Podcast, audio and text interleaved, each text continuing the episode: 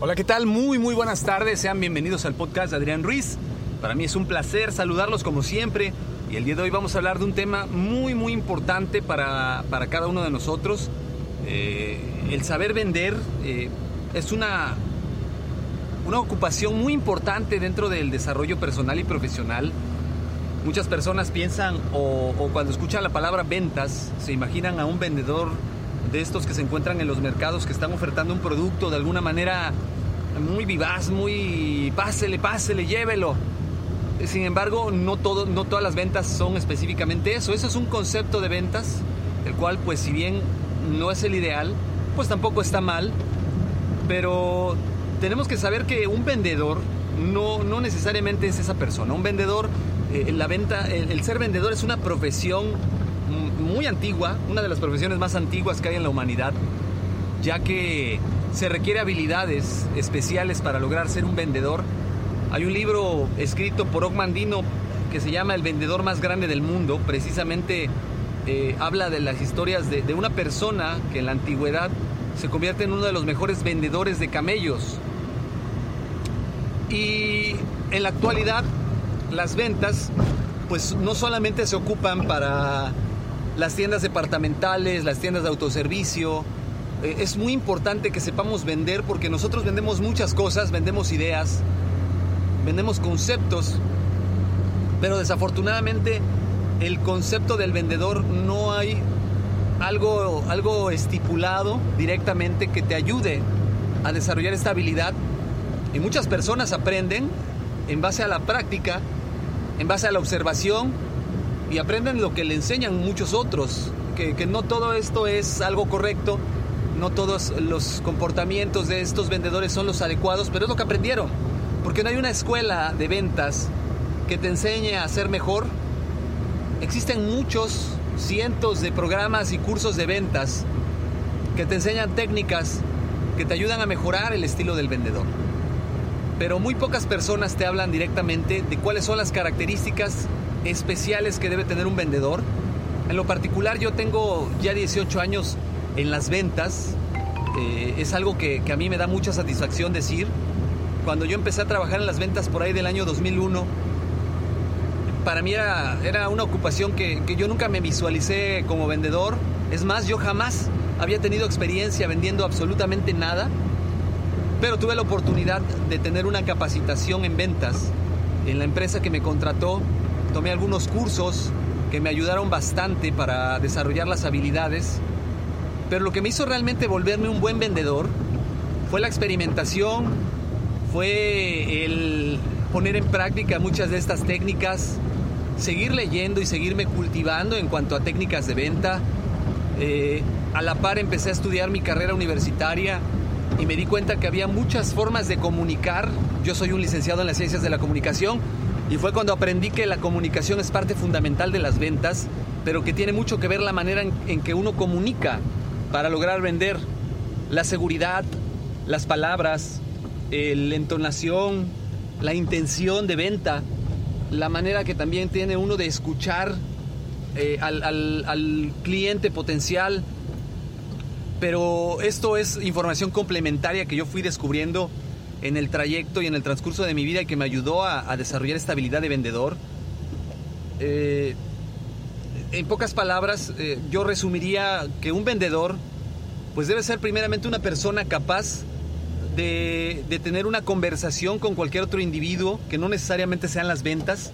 Un vendedor debe de tener la capacidad de escuchar el doble de lo que habla, para de ahí tomar información valiosa para poder vender.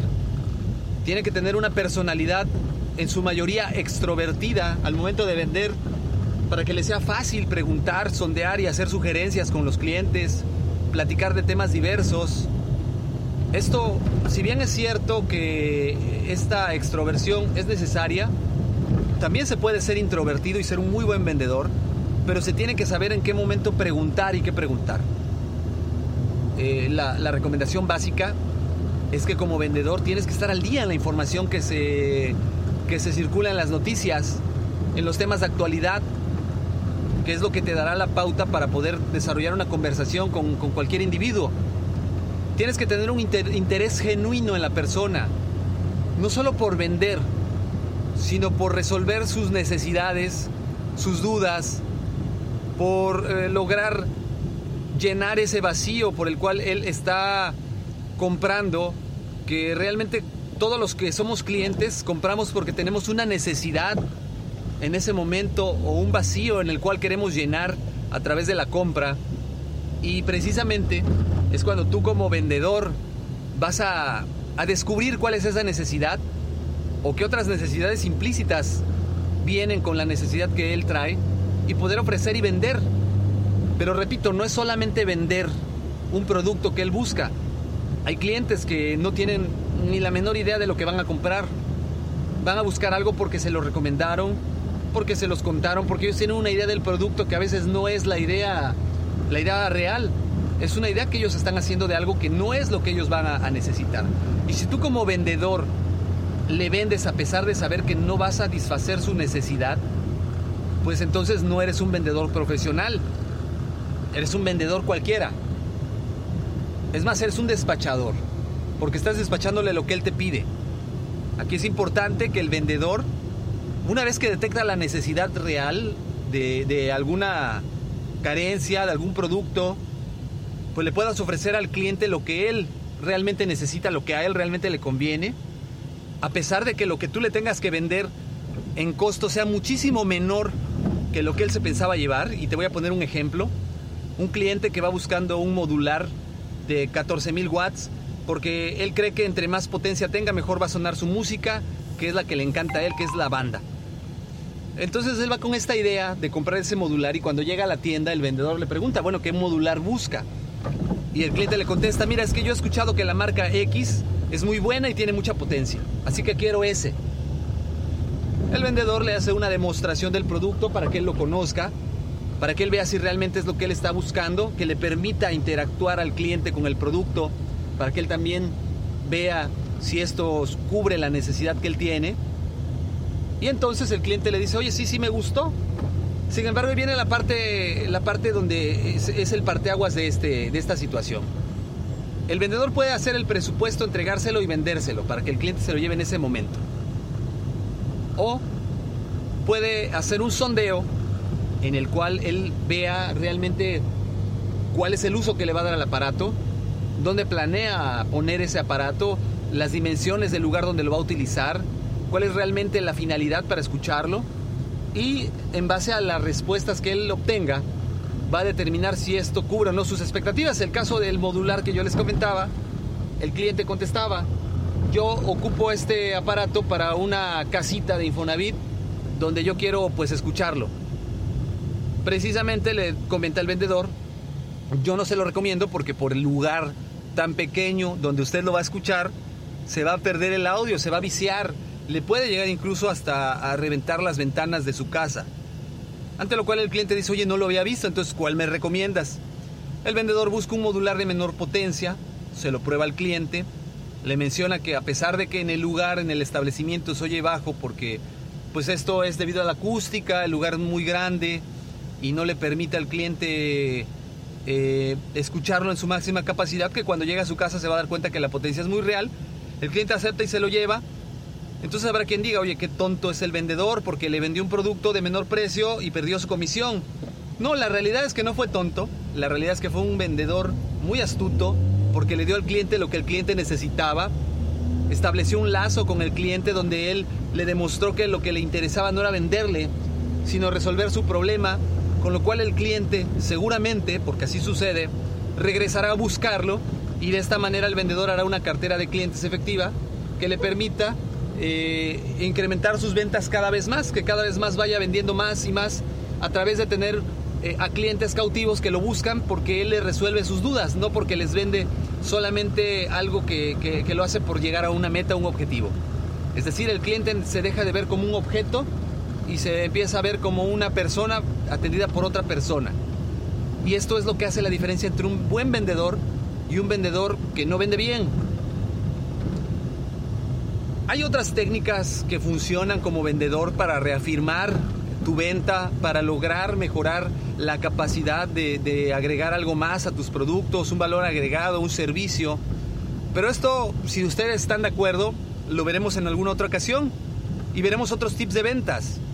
De momento el primer tip que yo les puedo dar es buscar a través de tu atención hacer una cartera de clientes efectiva que te permita que de ahí vayan subsidiándose tus ventas y que puedas echar mano en cualquier momento de esta cartera de clientes para ofrecer promociones, descuentos a esta cartera de clientes y que te sigan comprando de manera frecuente y que a su vez a través de la recomendación de ellos para con otros mismos clientes tú puedas ir incrementando de manera efectiva esta cartera para así a su vez lograr cumplir con tus metas y objetivos que te planteas como vendedor día a día.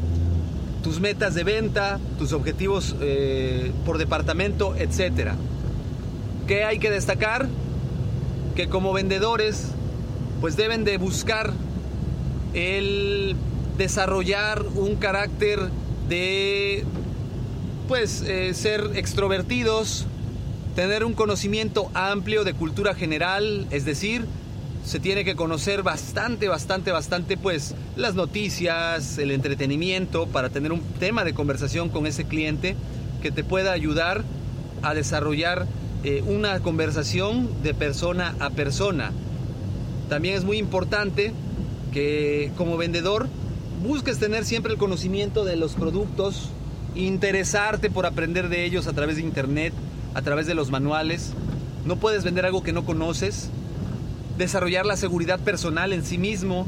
Esto te va a ayudar también a que como vendedor tú proyectes una imagen de seguridad, de, prestigio. Y la mayoría de los clientes compran por eh, la ventaja de poder tener eh, un vendedor que le pueda sugerir con cierta seguridad. Te van a comprar la seguridad, no te van a comprar otro, otra cosa. Entonces es muy importante que como vendedor trabajes estos temas, repito, la cartera de clientes, el conocimiento de tu producto y de temas este, misceláneos y sobre todo también que como vendedor trabajes con tu presencia, con tu imagen, con lo que proyectas, con esa seguridad, pero también la seguridad la da una imagen pulcra, limpia, de un corte de cabello presentable, ropa presentable, limpio, bien cepillado, bien rasurado un vendedor que no cumple con estas características, pues no puede llamarse a sí mismo vendedor porque desafortunadamente entonces ante la persona no tienes esa, esa, esa autoridad moral, vamos a llamarle, en la cual el, el cliente te va a ver como alguien que proyecta conocimiento. Hay un dicho muy viejo que dice como te ven, te tratan, y es una realidad.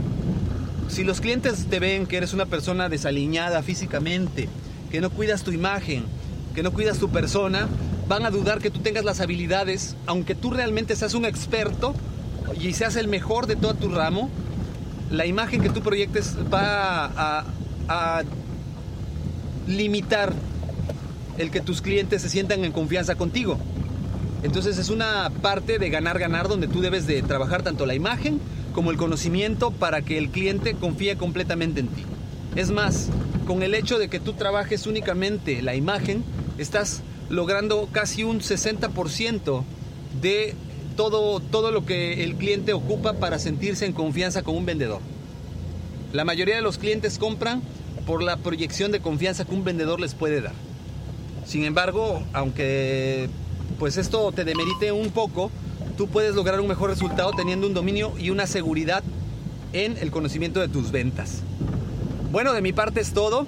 Yo les agradezco que me hayan acompañado. Si les gustó el tema de ventas, si quieren seguir escuchando algunas otras sugerencias y algunos otros tips de ventas, háganmelo saber a través de mi correo. Ya saben, el correo electrónico es adrianrogelioruiz.com. En Twitter me encuentran como Adrián, Adrián Rogelio Ru. Pueden escuchar los audios también en YouTube, en el canal de Master Ruiz, donde eh, ustedes podrán encontrar precisamente todos estos eh, audios en formato de video, pueden descargarlos. Yo les pido por favor le den like, lo compartan, lo descarguen, se lo compartan a alguien que crean que le hace falta. Eh, de, igual manera les agradeceré su realimentación eh, diciéndome si les gustó el tema, si les gustaría escuchar algo en específico. Con todo gusto, pues yo subiré el contenido. Les recuerdo, mi nombre es Adrián Ruiz. Muchas gracias. Nos seguimos escuchando. Hasta luego. Ohio, ready for some quick mental health facts? Let's go. Nearly 2 million Ohioans live with a mental health condition. In the U.S., more than 50% of people will be diagnosed with a mental illness in their lifetime. depression is a leading cause of disability worldwide. So, why are some of us still stigmatizing people living with a mental health condition when we know all of this?